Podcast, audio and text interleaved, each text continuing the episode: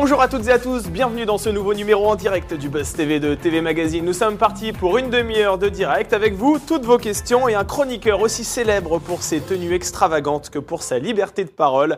Chaque jour, cette ancienne voix d'Europe 1 à la chevelure peroxydée repousse les limites du politiquement correct dans l'un des talk-shows les plus scrutés du PAF. Mais ne vous fiez pas à ses airs de gendre idéal et à son autodérision et à sa douce insolence. Euh, il se cache en réalité derrière lui un redoutable homme d'entreprise et un véritable professionnel de la télévision dont vous apercevez peut-être le travail à la télévision, mais dont vous ne vous en rendez peut-être pas compte. Bonjour Guillaume Janton. Bonjour Damien, bonjour Sarah. Bienvenue sur le plateau du Buzz TV. C'est un vrai plaisir de vous recevoir ici. Vous nous faites l'honneur d'être ici. C'est assez rare. hein. Vous êtes rare en interview, donc euh, donc c'est Oui, parce que personne ne me demande en fait, c'est bon. ah d'accord, ok. Bon, ben, voilà c'est honnête, on est les seuls à vous avoir euh, demandé. Merci pour le traquenard. Touche pas à mon poste, c'est le nom de l'émission à laquelle vous participez donc en tant que chroniqueur. C'est chaque jour à 18h30 euh, sur C8.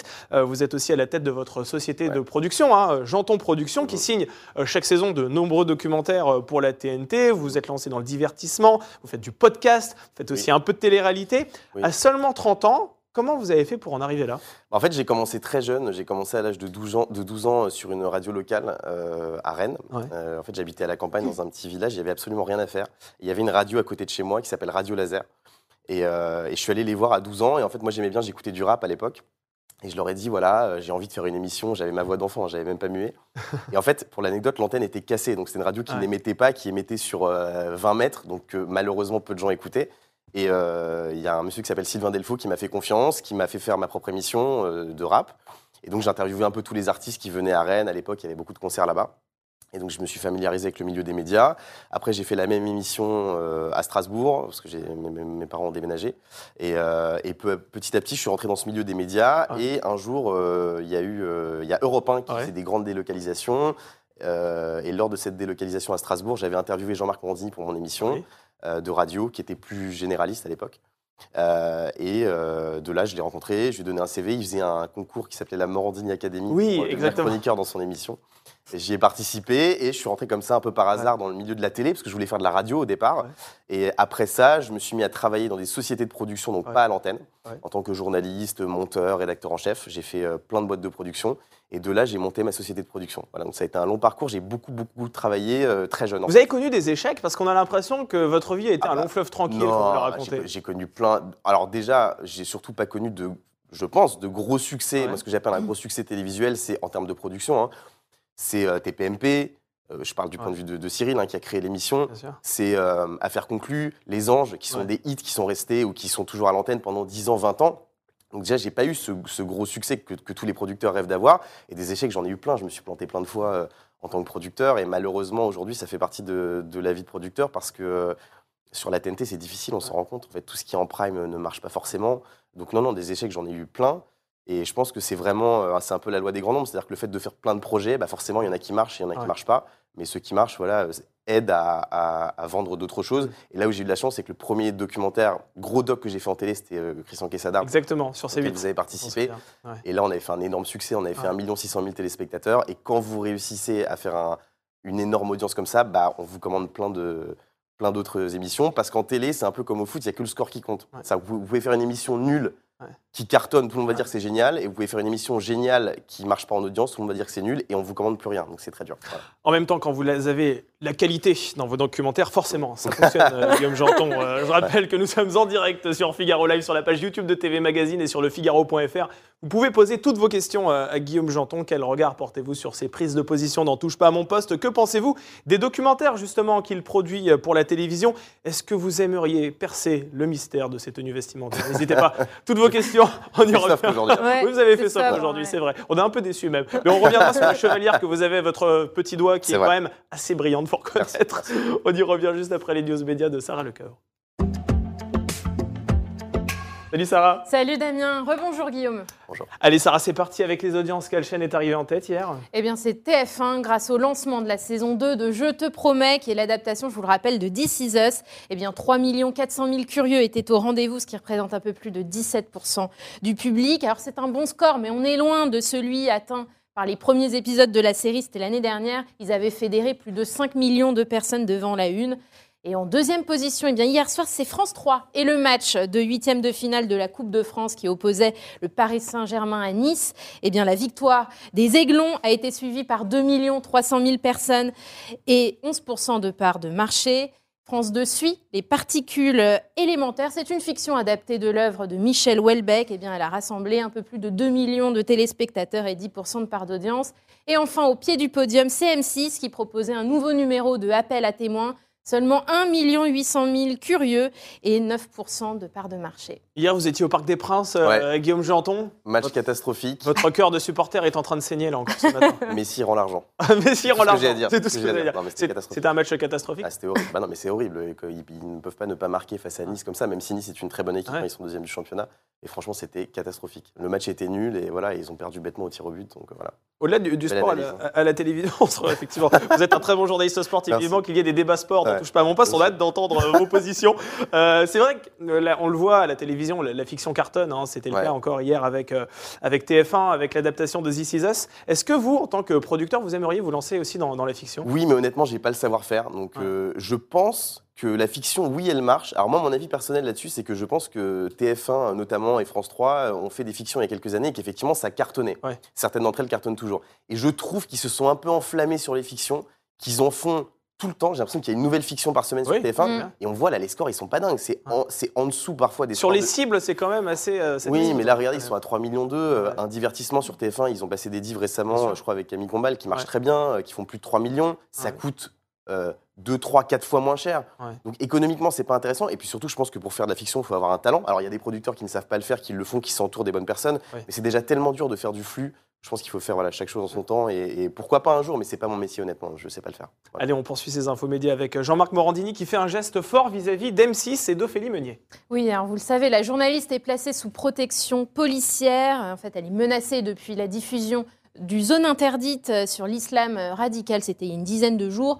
De nombreuses personnalités lui ont apporté leur soutien des politiques, hein, de Valérie Pécresse à Éric Zemmour, mais aussi des journalistes, les rédactions du Figaro, de BFM TV, de RMC, de LCI, notamment à travers des communiqués. Puis à titre personnel, Pascal Pro et Jean-Marc Morandini. Hier, dans son émission sur CNews, ce dernier est même allé plus loin en annonçant vouloir diffuser euh, sur sa tranche eh bien, le magazine de M6. Je suis prêt à laisser une heure et demie de cette émission dans la semaine, dit-il, si M6 nous donne les droits pour diffuser ce reportage bien sûr. Reste à convaincre le patron de la chaîne Info, Serge Nedjar. Vous pensez que c'est une bonne idée, euh, Guillaume, ou on en fait un peu trop avec cette histoire Je pense qu'il faut soutenir Ophélie Meunier parce qu'elle est victime de menaces qui sont inadmissibles, d'autant plus qu'elle n'est, entre guillemets, sans lui manquer de respect, qu'elle n'est que présentatrice de l'émission et que je ne pense pas que ce soit elle qui ait décidé de faire ce reportage. Donc s'il y a une personne à qui on doit s'en prendre sans se menacer, mais ce n'est pas elle, donc déjà, évidemment, il faut la soutenir.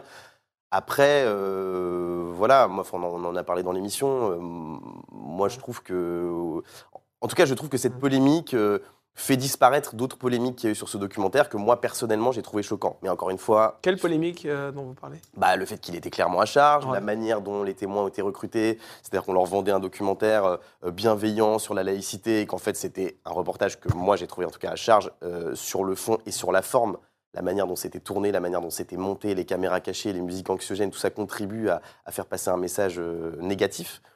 C'est quand euh, même une réalité qui est montrée à l'antenne. Oui, mais il y a d'autres réalités qui ne sont pas montrées. Moi, j'aurais aimé, et Cyril en parlait hier dans l'émission, euh, on aimerait voir euh, des, donner des, émissions qui donnent une image positive aussi des musulmans en France. Voilà, c'est tout. Après, c'est mon avis personnel et c'est très bien. Après, c'était très axé sur l'islam radical, attention. C'était pas sur l'islam. Oui, mais le problème, c'est qu'il y a un amalgame et que je pense que les gens qui regardent la télé, parfois regardent ça en faisant autre chose, voilà, et qu'il y a beaucoup de gens, malheureusement, qui, en ayant vu cette émission, se sont dit, voilà, les musulmans posent problème et je trouve ça dommage. Voilà. Mais c'est mon avis personnel et je, comprends en tout cas ceux qui défendent Ophélie Meunier. Évidemment qu'il faut la défendre. Eh bien, vous avez raison de le donner, votre avis mm. personnel, parce que vous le faites tous les jours. N'en touche pas à mon poste, parfois ça va à contre-courant, parfois ça choque, parfois ça ne choque pas. En tout cas, on en parle tout de suite dans l'interview du Buzz TV.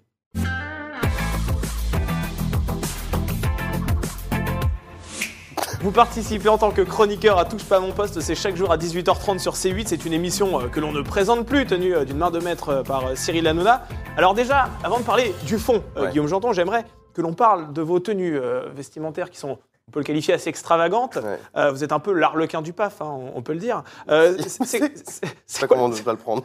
C'est quoi le projet, Guillaume? On voit les, images là, qui défilent à l'écran. Il n'y a pas de projet. Je vais dans les magasins, je pense qu'il y a de plus moche. Ah, Je d'accord. demande aux vendeurs ce qu'il y a de plus moche. C'est vraiment vous qui faites euh, le choix ouais, ouais, de je suis mon propre styliste. Ah ouais. Euh, non, non, mais j'aime bien, Ouais. j'aime bien mettre des choses un peu marrantes. Et en fait, euh, je trouve que s'habiller, c'est une manière de s'exprimer. Bien sûr. Et j'ai toujours aimé. Alors, TPMP, c'est une émission fun, ouverte, donc c'est marrant.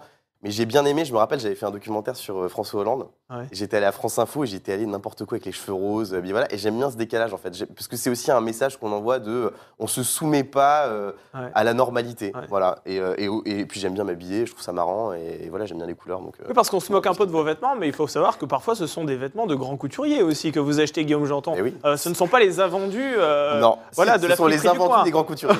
c'est ça. Non, mais, mais oui, oui, non, mais j'ai- mais j'aime bien. Franchement, j'aime bien la mode. Ça, ça- ça- ça- ça m'intéresse et voilà, j'aime bien. Je trouve que c'est une manière de s'exprimer, de, de, de s'habiller. C'est quoi le vêtement le plus cher que vous possédez? Parce que quand on parle de grands couturiers, Alors, il faut y mettre la note. c'est une veste. euh, c'est une veste euh, euh, Yves Saint Laurent Ouais. à paillettes qui À coûte paillettes euh, très cher. Qui coûte très cher. Bon, vous ne direz pas le prix. Euh, alors, il n'y a pas que vos tenues hein, qui sont singulières dans Touche pas à mon poste. Il y a également vos prises de position Ouais. euh, sur des sujets de société. Vous n'hésitez pas à nager parfois à contre-courant hein, sur des thèmes assez clivants. Comme le vaccin, par exemple. hein. On a vu d'ailleurs des débats assez enflammés avec votre camarade de jeu, Géraldine Maillet. Ouais. Est-ce que vous vous considérez, vous, comme un anti-vax? Euh, oui, parce que, euh, en tout cas, je, je pense que c'est important de qu'on donne la parole dans des émissions euh, populaires Ouais. euh, et à la télévision en général à des personnes qui euh, qui sont contre le vaccin ou en tout cas contre la politique du gouvernement sur cette histoire de, de, de- de Covid. Et pour rester d'un- point de vue avec une, enfin un point de vue médiatique. C'est vrai, force est de constater que en fait, euh, les médias, la plupart des médias, euh, se, se sont contentés dans cette crise du Covid de relayer euh, les mesures qu'on nous annonçait sans forcément apporter de décryptage.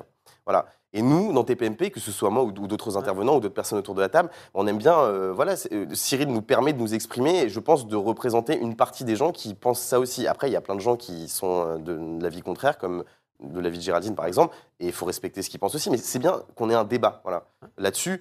Après, nous, on est personne, enfin, on, est des citoyens euh, lambda, euh, on parle de ça euh, comme tout le monde pourra en parler, on n'a pas d'expertise, mais c'est important de représenter ces gens-là qui sont, je sais pas si c'est anti-vax, mais anti-vax, anti-pass, voilà, en tout cas anti-politique du gouvernement autour du Covid. Quoi. On sent que ça vous a profondément agacé, cette crise sanitaire, en tout cas, quand on... Bah oui, franchement, euh, oui, Ouais. ça m'a, ça m'a, oui, ça, été, enfin, le confinement, c'était horrible, j'étais déprimé, euh, j'ai pris 15 kilos, j'étais Ouais. au bout de ma vie. En, en, en termes de business, faut le dire, pour Ouais, plein de gens, plein de corps de métier, on n'a pas été les plus touchés. Moi, j'ai eu la chance de travailler. Mais ça n'a pas été facile. Mm. Et il y a encore des conséquences aujourd'hui. On voit bien qu'il y a moins de, en télé- même en télévision, hein, les chaînes sont plus frileuses, il y a moins de budget, voilà. Donc euh, oui, je pense que tout ça, euh, on veut protéger tout le monde, mais en, en- en mettant plein de restrictions en place, bah, on pénalise beaucoup. Vous de pensez gens. que le gouvernement aurait pu mieux faire C'est ça? Je sais- non, mais c'est facile de dire. Moi, je, moi, je, je, je fais pas de politique Ouais. et voilà. Je, mais oui, il y a des choses qui m'exaspèrent en tout cas. Enfin, et, et- et encore une fois, moi, je donne que mon point de vue de citoyen. Je ne suis pas scientifique, je ne suis pas expert, mais moi, je, aujourd'hui, Ouais. je n'ai plus peur du Covid. Voilà. Au début, j'avais peur. Au premier confinement, on pensait tous que c'était Mhm. Ebola. On avait peur de se toucher. Voilà. Moi, aujourd'hui, j'ai pas peur de serrer la main à quelqu'un. Et pas vous êtes vacciné? Je suis- euh, je- non, mais, je, mais non, mais alors je, ne suis pas pour dire si on est vacciné ou pas parce que parce Ah, que euh, oui, parce que comme le disent beaucoup, ça Ouais. enfreint le secret médical Ouais. et que euh, Pourtant, je- vous êtes obligé de montrer votre passe sanitaire lorsque vous voulez rentrer, par exemple, dans un lieu Ouais. public. Donc Euh, vous êtes Vous le vacciné faites. je, je- je montre mon passe sanitaire. Vous l'avez eu, je crois. Le, le Oui, j'ai eu le Covid. Oui, Ouais. j'ai eu le Covid. J'ai eu le Covid. Voilà, bon, j'ai eu le Covid. euh, c'est, je l'ai, j'ai- c'était pas, je l'ai pas, j'ai pas eu une forme grave. Ouais. Donc, euh, donc voilà. Allez, on va du côté des internautes, Sarah. Ouais, nous sommes en direct sur euh, la page YouTube de TV Magazine et j'ai une première question de Charlotte qui euh, remarque que vous êtes très discret sur votre vie privée et elle demande une bonne fois pour toutes êtes-vous en couple Ah bah oui, la France entière se demande. Alors, voilà. je, Guillaume. suis, je suis très discret sur ma vie privée déjà parce qu'elle n'intéresse personne. Et ensuite, Ah si, Bah si. ah, si, Non, ça intéresse la France entière. j'aime pas en parler, j'ai pas envie d'en parler, mais oui, je suis avec quelqu'un. Vous êtes avec quelqu'un. Bon, très bien. Donc Guillaume n'est pas un cœur à prendre. On sait que la télévision, euh, Guillaume, c'est un spectacle, hein, qu'il faut des pour et des contre aussi lors d'un débat. Est-ce qu'il vous est arrivé, vous, de caricaturer vos prises de position, voire de dire l'inverse de ce que vous pensiez? Pas du. Ah non, jamais. Jamais? Jamais. Et ça, c'est vraiment un cliché. Non, non. Parce que parfois, idée- vous êtes un peu seul contre tous, hein, ça peut arriver. Ouais, mais parce que j'aime bien. euh, Comme Gilles Verdez d'ailleurs. Oui, mais parce que c'est, on est vraiment comme ça. Ouais. C'est vraiment, et, et d'ailleurs, c'est, cohérent. Je veux dire, on ne se dit pas un jour qu'on est euh, pour le vaccin et un jour contre. Ouais. Donc euh, non, non, personne ne nous dit quoi, quoi penser. Après, prendre la parole de manière caricaturale, Euh, non, après on fait une émission de télévision, donc oui, il faut être concis, il faut avoir des, euh, des, euh, des, des punchlines, voilà. Enfin, je suis pas le meilleur pour ça d'ailleurs, mais tout le monde autour de la table s'exprime, je pense bien, et Oui. voilà, on essaie de faire des, des interventions percutantes en tout cas. Voilà. Et est-ce que vous avez reçu, vous aussi, on parlait tout à l'heure de Félix Meunier, des menaces? Parce que quand vous dites que vous êtes contre le vaccin, Oui. c'est quand même une prise de position parfois qui peut faire grincer des dents certains militants radicaux. Est-ce que vous, vous recevez sur les réseaux, dans la rue, des, des menaces également? Dans la rue, non, jamais. Franchement, les gens Ouais. sont hyper gentils. Euh, sur les réseaux, oui, des messages d'insultes. Mais c'est franchement, honnêtement, c'est plus des messages gratuits en fait. C'est euh, des insultes. euh, Il n'y a pas d'argument sur- derrière, c'est ça que vous Ouais, puis sur, sur mon image, sur, sur, mon, sur mon physique, sur le fait que j'ai des Ouais. tenues un peu chères, voilà. Donc c'est sale gosse de riche de merde, voilà. C'est des trucs. Ouais. bon, voilà, moi je m'en fous. Et Ça vous atteint? Non, ça m'atteint pas. Après, ça me, je ne suis pas, un- pour le coup, c'est marrant parce que les gens pensent ça. Je ne suis pas un gosse de riche. Moi, mes parents, ils sont profs. J'ai commencé à travailler euh, bah, très jeune. Donc voilà, ça me, oui, ça m'énerve un peu, mais je pense que tout le monde en reçoit. Après, on, on peut pas dire que ça nous atteint pas parce que quelle que soit la personne, même si c'est quelqu'un d'anonyme, même si on, même si cette personne n'a aucune importance pour vous, c'est jamais agréable de lire ou d'entendre euh, une insulte. Enfin, c'est voilà, on peut pas dire qu'on s'en fout. Je pense qu'on est humain et que voilà, forcément, ça nous touche. Mais c'est comme ça. Je pense que sur les réseaux sociaux, euh, les gens euh, pensent qu'il y a un fossé, enfin qu'il y, a- qu'il y a un monde en fait entre Ouais. eux et les personnes insultent, qu'ils insultent, alors qu'en fait tout, tout le monde lit, enfin quasiment tout le monde lit les tweets, les messages. Et voilà, je pense qu'ils écrivent ça un peu en pensant qu'ils balancent ça dans le vent et que personne va le lire, alors qu'en fait, oui, Vous on les le lisez. lit et oui, ça nous touche. Mais bon, c'est le jeu, faut l'accepter. Justement, avant de retourner du, du côté des internautes, vous parlez beaucoup des réseaux sociaux, mais vous n'avez aucun compte sur Twitter, par exemple, à Non. votre nom. Pourquoi? Parce que euh, j'aime pas. euh, Alors, j'ai- j'aime Twitter parce que c'est une manière euh, intéressante de suivre l'actualité Ouais. de manière instantanée. Euh, je regarde tout le temps sur Twitter ce qui se dit sur l'émission, sur différents sujets d'actualité. Même quand je regarde un- une émission de télé, j'aime bien voir comment les gens ont réagi à telle ou telle chose. Mais euh, moi, à titre personnel, j'aime. J'aime pas euh, ce truc de donner son avis tout le temps, de pousser des coups de gueule, de s'insurger, de se filmer. C'est voilà. pourtant ce que vous faites tous les jours dans Touche pas à mon poste. Oui, mais c'est dans, bien sûr, mais c'est dans un cadre Ouais. où, où- où on nous. Vous n'êtes pas anonyme, c'est ça aussi. Voilà, et Ouais. on nous donne la possibilité de le faire. Après, je, je, je critique pas les gens qui le font. hein. C'est juste que moi, je pense que pas dans Touche pas à mon poste, on le fait parce qu'on, nous- entre guillemets, on nous demande de le faire et nous, on est content de le faire. Mais je, je pense que les gens s'en Ouais. foutent en fait.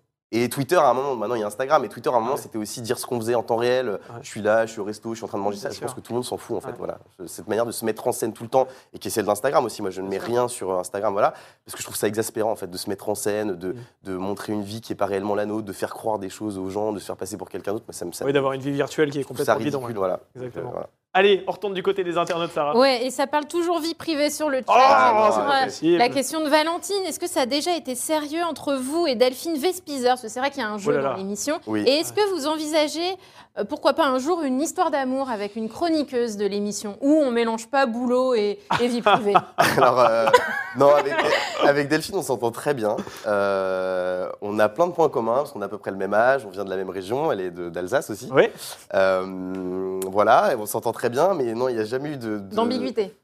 Non, il n'y a jamais eu de, de- de rapprochement, en tout cas. D'accord. Et, euh, et voilà, et on, et on est allé, euh, on est allé dîner plusieurs fois ensemble, voilà, mais en tout bien, tout honneur. Euh, C'était quoi la question? Et est-ce que vous envisagez une histoire d'amour avec une chroniqueuse hein Non, non, non, parce que je, bah déjà. pourtant il y a eu un petit rapprochement cette semaine avec Isabelle Morini-Bosque, euh, Guillaume Janton. hein, Bah, pas- euh, Ah, Daniel Moreau. avec- ah oui, avec Daniel Moreau, pardon. Oui, bah, elle veut pas de moi. Elle veut pas de vous Voilà. Oui, parce que vous vous avez même échangé vos vêtements d'ailleurs. Voilà, exactement. dans l'émission. Exactement. Mais euh, aucune chroni- chroniqueuse ne voudrait de moi déjà. Donc, Oh, vous pouvez pas avoir de, de rapprochement. Mais non, non, j'aime. Bah, franchement, euh, April Benayoum qui vient d'arriver dans l'équipe. bah, elle m'a mis un râteau. Ah ouais Voilà. Déjà Ouais, Mais Attendez, c'est dur, hein. c'est le râteau le plus rapide de l'histoire Bah, de tous les râteaux de Dès qu'elle est arrivée, en fait, elle m'a mis un râteau dans, la bonne humeur. Non, non, mais euh, c'est, c'est- non, non, j'ai- franchement, j'aimerais pas parce que c'est toujours compliqué de mélanger euh, travail Bien et, sûr. Exactement. Après, il y a des histoires de vie privée qui reviennent sur la scène publique et, et ça, c'est pas bon du tout. Exactement. Alors, une question aussi qu'on voulait vous poser, Guillaume, parce que euh, tous ces débats dont touche pas à mon poste ne sont pas au goût de tout le monde, vous le savez. D'ailleurs, l'humanité, j'aimerais qu'on voit la une, euh, consacre sa une du jour aujourd'hui à, à Cyril Hanouna. Je ne sais pas si vous l'avez euh, découverte, vous la voyez. Mhm. Covid, la difficile traque des variants. Et puis, on voit en dessous une photo de Cyril Hanouna, le bouffon au service de l'extrême droite. Qu'est-ce que vous en pensez? Bah, que c'est faux, euh, que c'est une, une pour faire du buzz, Ouais. que voilà, comme d'habitude, hein, Cyril Hanouna, euh, c'est vendeur, euh, les gens aiment bien euh, parler de lui en bien ou en mal, et surtout le, sur le fond, ce qui est reproché est complètement faux. euh, on en a parlé hier dans l'émission, euh, voilà, euh, il y a énormément de, de personnes euh, d'extrême gauche, euh, de droite, de- du centre, de l'extrême droite qui parlent dans l'émission, et surtout, euh, en fait, euh, parce que là, ce que ça veut dire en gros, c'est qu'on parle de Zemmour et qu'on a parlé Bien de Zemmour. sûr, oui, que Mais vous déroulez le Je tapis pense rouge pas qu'on parle droite. de Zemmour pour faire l'apologie de Zemmour. On, Ouais. on décrypte Zemmour comme un phénomène médiatique. Euh, Zemmour, il était partout à la télé à un moment. À un moment, on l'a interdit d'intervenir en tant que chroniqueur à la Ouais. télé. Tout ça, ça se décrypte en fait. Si c'était un candidat d'extrême gauche, je pense, là je ne vais pas parler à la place de personne, mais je pense qu'on l'aurait fait aussi. TPMP, il faut pas oublier qu'au départ, ça reste une émission média. Ouais. Donc on en parle comme un phénomène de société et pas parce qu'on veut faire l'apologie de tel ou tel candidat. Donc c'est complètement ridicule.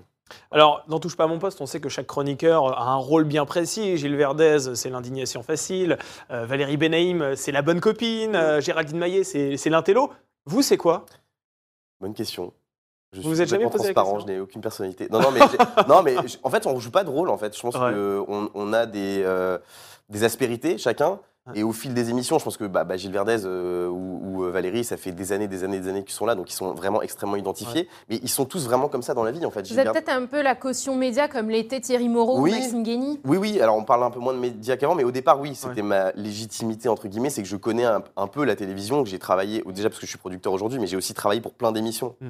Euh, Danser avec les stars, euh, Secret Story, l'Energy Music Awards, euh, Fort Boyard, voilà, donc j'ai un regard assez euh, transverse de la télévision, et j'ai aussi travaillé Europe 1 avec vous, Damien, euh, Effectivement. au Grand Direct des médias. Ouais, voilà. Tout à fait. Alors à ce propos, c'est vrai que comme vous dites, vous avez un regard assez euh, panoramique euh, sur le monde de la télévision. Et comme vous travaillez pour des chaînes concurrentes en tant que producteur, lorsqu'il y a un sujet média qui arrive sur le devant de la scène, n'en touche pas à mon poste, est-ce que vous devez faire attention à vos propos au risque de froisser l'un de vos clients? Non, pas du tout. Non? Pas du tout. Jamais Non, non, on a une vraie liberté de ton. Ouais. euh, et puis la vérité, alors je veux dire la vérité, c'est que moi, j'ai la chance de travailler avec les chaînes du groupe Canal, donc euh, C8 et Canal+. Ouais. On travaille aussi avec RMC Story, RMC Beaucoup, oui, Découverte. vrai. On a travaillé avec d'autres chaînes, avec Gulli, avec Énergie, avec France Télévisions, mais aujourd'hui on travaille beaucoup avec et RMC Ouais. et C8. Donc déjà, un, voilà, ça réduit le- le- le périmètre. Et non, non, RMC, ils sont très cool, euh, voilà. Et, euh, et- et franchement, on a, on a très peu de débats sur C'est RMC. C'est plus sur Colanta TF1 par Exactement. exemple. Et on travaille pas avec TF1. Donc, euh, voilà. Allez, c'est parti, on retourne du côté des internautes. Oui, quel est le chroniqueur Non, non, ça, là on change. Quel est le chroniqueur avec lequel vous vous entendez le moins? Ça, c'est une question de Romain. Euh, alors franchement, il y a un chroniqueur avec, mais on l'assume, hein, avec qui on s'entendait pas du tout avant, c'est Mathieu Delormeau. Ah oui Ouais, parce que on avait euh, des, enfin de mon côté en tout Ah. cas, je- voilà, on avait des, des querelles de producteurs, voilà, on s'est déjà engueulé, euh, mais c'était Des vraiment un querelles malentendu. c'est ça? Non mais de producteurs, pas d'antenne. Ah. Moi j'étais pas à l'antenne, euh, voilà, et Mathieu c'est un vrai animateur. Moi je suis pas animateur, c'est pas mon métier, donc euh, et puis moi Mathieu je le trouve super. Et même quand je l'aimais pas, j'ai toujours dit pour moi c'est le meilleur chroniqueur. C'est vrai. Il est excellent, il nous met tous à l'amende. Hmm. Euh, mais voilà, on s'est déjà engueulé, on s'est déjà pris la tête. Et à la rentrée, on est allé déjeuner et franchement, ça va mieux. Voilà, on D'accord. s'entend bien. Et, et je veux pas faire de langue de bois, mais avec, je m'entends bien avec tout le monde autour de la table. Franchement, Ouais. c'est tout le monde est cool, tout le monde a son, tout le monde est respectueux. Voilà, il n'y a, pas une mauvaise ambiance en coulisses. euh, voilà. Vous voyez à l'extérieur? Ouais, bien sûr. Bah, hier, j'étais avec Gilles au Parc des Princes, par exemple. Ah, vous étiez... ah oui, donc c'est Ouais. lui qui a pris euh, l'invitation que vous aviez tenté de me donner, Exact- euh, Guillaume. Oui, Exactement. parce que Guillaume le tente de corrompre les journalistes C'est avant les interviews. Il C'est faut que vrai. vous le sachiez, euh, chers spectateurs. Euh, une question aussi, pas vie privée, je vous rassure, mais Ouais. question portefeuille. Est-ce qu'on gagne plus d'argent quand on est producteur ou quand on est chroniqueur? Alors, euh, producteur. Producteur, mais comme tous les métiers, en fait, vous avez des producteurs qui gagnent très bien leur vie Ouais. et vous avez des producteurs comme les avocats, comme euh, les commerçants. Voilà, ça veut tout et rien dire. Mais en télé, il faut comprendre que voilà, il y a beaucoup de gens qui ne voient euh, que les animateurs à l'antenne, Ouais. par définition, mais que euh, le poste de l'animateur, c'est un- un- une partie infime, enfin une petite partie du budget d'un- global d'une émission. Donc, quand vous avez la chance de produire une émission qui marche bien, qui est récurrente, comme une quotidienne, par exemple, je pense aux émissions que je citais tout à l'heure, Affaires conclues, tout ça, voilà. C'est des émissions où les producteurs, et tant mieux pour eux, c'est des vrais succès qui permettent aux chaînes de bien fonctionner, ils gagnent très bien leur vie. Donc évidemment, on, est- on gagne beaucoup mieux sa vie en étant producteur que chroniqueur. Et c'est quoi la fourchette? Vous gagnez combien de fois plus votre vie avec votre casquette de producteur que de chroniqueur? Euh, ça dépend des, des années, euh, voilà, mais ça peut aller euh, du, du simple au triple ou x 10 ou fois voilà, c'est ça peut quand on fait des très bonnes années, voilà, il y a des sociétés de production qui marchent très bien. Et c'est comme c'est une entreprise en fait. Donc euh, l'intérêt d'une entreprise par définition, c'est de pouvoir aussi gagner de l'argent de manière exponentielle pour nous et pour les salariés aussi, pour pouvoir euh, voilà faire évoluer l'entreprise. Et cette année est bonne pour vous? Euh, oui, ça va. Ouais. Ça va, mais franchement, le Covid, ça a été compliqué. Ouais. Voilà, on a eu la chance de travailler. D'ailleurs, il n'y avait que TPMP hein, pendant le, le- le- le premier confinement. Et ça, Cyril, Ouais. franchement, au-delà du fait de l'avoir fait pour les téléspectateurs, c'est super ce qu'il a fait quand il a fait son émission chez lui. Bah, nous, c'était super pour nous. Il nous a permis de travailler, de, financièrement de nous en sortir personnellement pour la société, mais aussi socialement. C'est-à-dire qu'on avait l'impression de, Ouais. de travailler, de se lever le matin, de faire quelque chose, et ça, c'est super ce qu'il a fait. Alors, lorsqu'on est producteur, Guillaume, on travaille dans l'ombre des caméras. Quand on est chroniqueur, on est exposé dans, dans l'arène médiatique. Vous, vous préférez quoi? L'anonymat ou la célébrité? Euh, le- bah, la célébrité a des avantages forcément, mais euh, la- franchement, l'anonymat. Enfin, en tout cas, je ne voulais pas au départ, euh, en tout cas, plus faire d'antenne depuis longtemps, mais parce que ça, ça ne marchait pas en fait. Enfin, je- personne ne me proposait de faire de l'antenne. Pourtant, vous avez été sur Europe 1, comme vous l'avez rappelé Oui. tout à l'heure, dans le Grand Direct des médias, le Grand Direct de la santé. Ouais, c'est vrai, mais c'était de la radio, et puis c'était il y a 5-6 ans. Ouais. Euh, mais quand je suis arrivé à Paris, moi je venais de province, voilà, comme beaucoup de gens, je voyais que euh, les animateurs, euh, voilà, comme un modèle de réussite, voilà, donc je voulais être animateur. Et pour être très honnête, donc j'ai fait cette émission avec euh, Jean-Marc Morandini. Ouais. Et quand j'ai commencé, j'ai vu que j'étais mauvais, peut-être trop jeune, voilà. Et donc quand vous voyez que ça prend pas dans un truc, bah, vous vous dirigez vers autre chose. Et je me suis vraiment épanoui dans la production parce qu'on fait plein de choses, on touche à plein de métiers, on fait du montage, du tournage. Après, le fait de construire sa boîte, on construit une équipe. Ouais. Donc voilà, moi je me suis plus épanoui là-dedans et j'étais meilleur là-dedans. Euh, après, il y a des, je pense qu'il y a des gens qui sont, je parlais de Mathieu, lui c'est un vrai animateur. Il y a des gens qui sont faits pour ça, qui sont très bons, qui voilà. Moi franchement, de- de- de- c'est pas de la fausse modestie, hein, mais je, je- je me sens parfois je suis pas à l'aise, parfois euh, voilà, je me- je- j'aime pas trop me mettre en avant, donc euh, je préfère l'anonymat quand même. Allez, Sarah, une dernière question? Une dernière question, je vais prendre celle de Thibaut. Euh, Guillaume, est-ce que vous avez un scoop sur un retour d'apprendre ou à laisser sur C8 avec Cyril Hanouna après deux Chavannes Ah, Pas du tout, non. Non, Non, vous n'avez pas d'infos là-dessus? Avais pas entendu, non. non, pour l'instant, il n'est pas. pas. question du, retour d'apprendre. Allez, une dernière question pour la route avant notre dernière rubrique, hein, en toute franchise. Mhm. La radio, vous en avez fait sur Oui. Europe 1. Vous avez commencé à la radio lorsque vous étiez encore adolescent. Vous n'aviez pas mu à l'époque. Est-ce que vous aimeriez y retourner? J'avais mieux à Europe 1. hein. Vous avez mu à Europe 1 Ouais. Oui, effectivement. Mais ouais, euh, ça. non, non, oui, j'aimerais bien. Franchement, j'aimerais bien. Ouais. Et il y a des projets ou pas en, Non. en cours? Non, non, Pas pour l'instant? Pas pour l'instant. Bon, on a réécouter Voilà. votre voix sur les ondes, Guillaume, ça nous manque, vous savez. Allez, on poursuit cette interview avec notre dernière rubrique rapide, en toute franchise. En toute franchise, on va vous poser une série de questions et l'idée, comme l'indique le nom, c'est que vous y répondiez le plus franchement possible. Très bien. Alors, quel est le plus beau souvenir de votre carrière? Franchement, c'est quand je faisais mes émissions à Radio Laser quand j'avais 12 ans, parce que je me Ouais. dis c'était euh, c'était super de faire ça. Je m'en rendais pas compte, mais euh, voilà, j'avais 12 ans, euh, j'étais à l'école. Je, je- En plus, j'avais interviewé, euh, j'en ai parlé dans TPMP il y a pas longtemps, mais j'avais interviewé des, des- des stars de la musique et du rap. J'ai interviewé Booba, euh, Ouais. Oxmo Puccino, euh, Ah Chain. Alors c'était il y a 18 ans maintenant, Bien sûr. mais j'avais la chance. Et, en fait, j'arrivais à, à décrocher des interviews. J'appelais les maisons de disques euh, et, et- et ils m'accordaient des interviews pendant 30 minutes. Enfin, c'était n'importe quoi. J'avais même rencontré Kenny West à l'époque. Ah ouais, Kenny Donc, West. C'était un super souvenir, ouais, j'ai adoré. Et d'ailleurs, je retourne souvent là-bas, à Radio Laser. J'y suis allé il y a une semaine là. Et après le meilleur, quel est votre pire souvenir? Mon pire souvenir, c'est euh, quand j'étais, euh, j'ai travaillé sur une chaîne qui s'appelle Énergie Paris, qui est une chaîne de la TNT qui n'existe plus, qui est la chaîne du groupe Énergie. Et j'étais, euh, je faisais des, hum, des, des chroniques people en fait, où j'étais à l'antenne pour le coup, et je faisais des avant-premières. Et, euh, et j'étais allé à Londres faire l'avant-première du Dictateur, qui est Ouais. un film avec Sacha Baron Cohen, où il avait un personnage Oui. avec une longue barbe. Hmm. Et je sais pas pourquoi, j'ai été complètement débile. Je me suis dit, je vais faire un truc marrant, je vais lui tirer sur sa barbe. Donc j'ai touché sa barbe. Ce service de sécurité a pété un câble. Ils m'ont pris, ils m'ont bousculé, ils m'ont porté, ils m'ont dégagé du truc. C'est pas vrai. Ah, mais ça m'a traumatisé. Ça m'a pourquoi vous dégoûté avez de Londres et de. Je sais pas, non, mais j'étais débile, j'avais, j'avais 19 ans. Attendez, vous, aviez une poussée d'hormones ou quoi? Qu'est-ce Non, c'est pas ça, c'est que lui, en fait, il était, euh, il était toujours dans la provocation et je voulais lui dire, ah bah voilà, moi, si je vous provoque, qu'est-ce qu'il fait Débile. Et c'est pas passé du tout. Et ça m'a traumatisé, en tout cas. Voilà. Ah oui, c'est vrai, vous y Ouais. repensez encore aujourd'hui? Ouais, non, mais ça m'a montré aussi euh, les coulisses un peu de tout ça, des grandes stars, euh, des, des Américains qui sont très euh, carrés, faut pas toucher, faut pas faire ci, faut pas faire ça. Donc voilà, c'était une bonne leçon, mais c'était une erreur de ma part, hein, clairement. Est-ce que vous avez une manie ou un toc avant d'entrer en plateau Sur celui touche pas mon poste, par exemple? Je vais toujours aux toilettes avant l'émission. C'est pas vrai Voilà. Ah ouais? Mais Parce que vous buvez beaucoup? Euh, ouais, non, mais c'est le stress en fait qui me fait aller aux toilettes. Ah d'accord, Voilà. on, on va au-delà de ça alors. Voilà.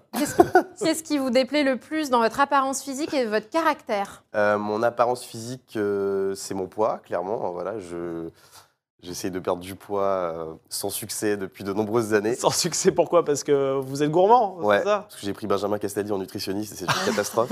C'est dur. Et vous savez mon- qu'il est très engagé sur cette cause-là. Ouais. Et dans mon caractère, c'est que je suis très angoissé, je suis très stressé. euh, voilà, j'ai tout le temps peur. Même là, quand je fais une interview, je suis stressé. J'ai peur de dire euh, n'importe quoi, de pas pouvoir parler. Quand je faisais de la radio, d'ailleurs, c'était terrible. Voilà, donc je suis vraiment très angoissé et ça m'énerve. Mais qu'est-ce qui vous pousse à manger du micro si vous êtes angoissé? Vous pourriez rester sur le mais côté et vous mais dire, franchement, euh, j'arrête. rien, rien en fait. C'est- Je, si on me le propose et que j'ai envie de le faire, bah, je le fais avec plaisir Ouais. parce que j'ai pas craché dans la soupe. C'est super de faire bien ça. sûr. Mais je, n'ai- je, je me suis jamais battu pour faire de l'antenne. Mais encore une fois, parce qu'on me le proposait pas. Ouais. Voilà. Allez, une dernière question. Quel est l'objet ou le bien le plus cher que vous possédez? Euh, bah, ma voiture, une de mes voitures. Une de vos voitures, une voiture de, de collection, vous avez une voiture de luxe même. Euh, pas de collection, mais de luxe, oui. Une voiture de luxe. Voilà. Bon, écoutez, vous n'avez pas le rose. permis, euh, je crois. Non, euh, j'ai pas le permis. Voilà. Je suis incapable de conduire, j'ai raté mon permis trois fois. Vous avez raté Ah. votre permis Ouais. trois fois Alors je crois que vous avez jusque cinq fois et après vous devez repasser le code. Non, non, mais il vaut mieux pas que je l'ai parce que je, voilà, je serais une catastrophe au volant. Donc Bon. qui l'a conduit? Euh, un de mes collaborateurs.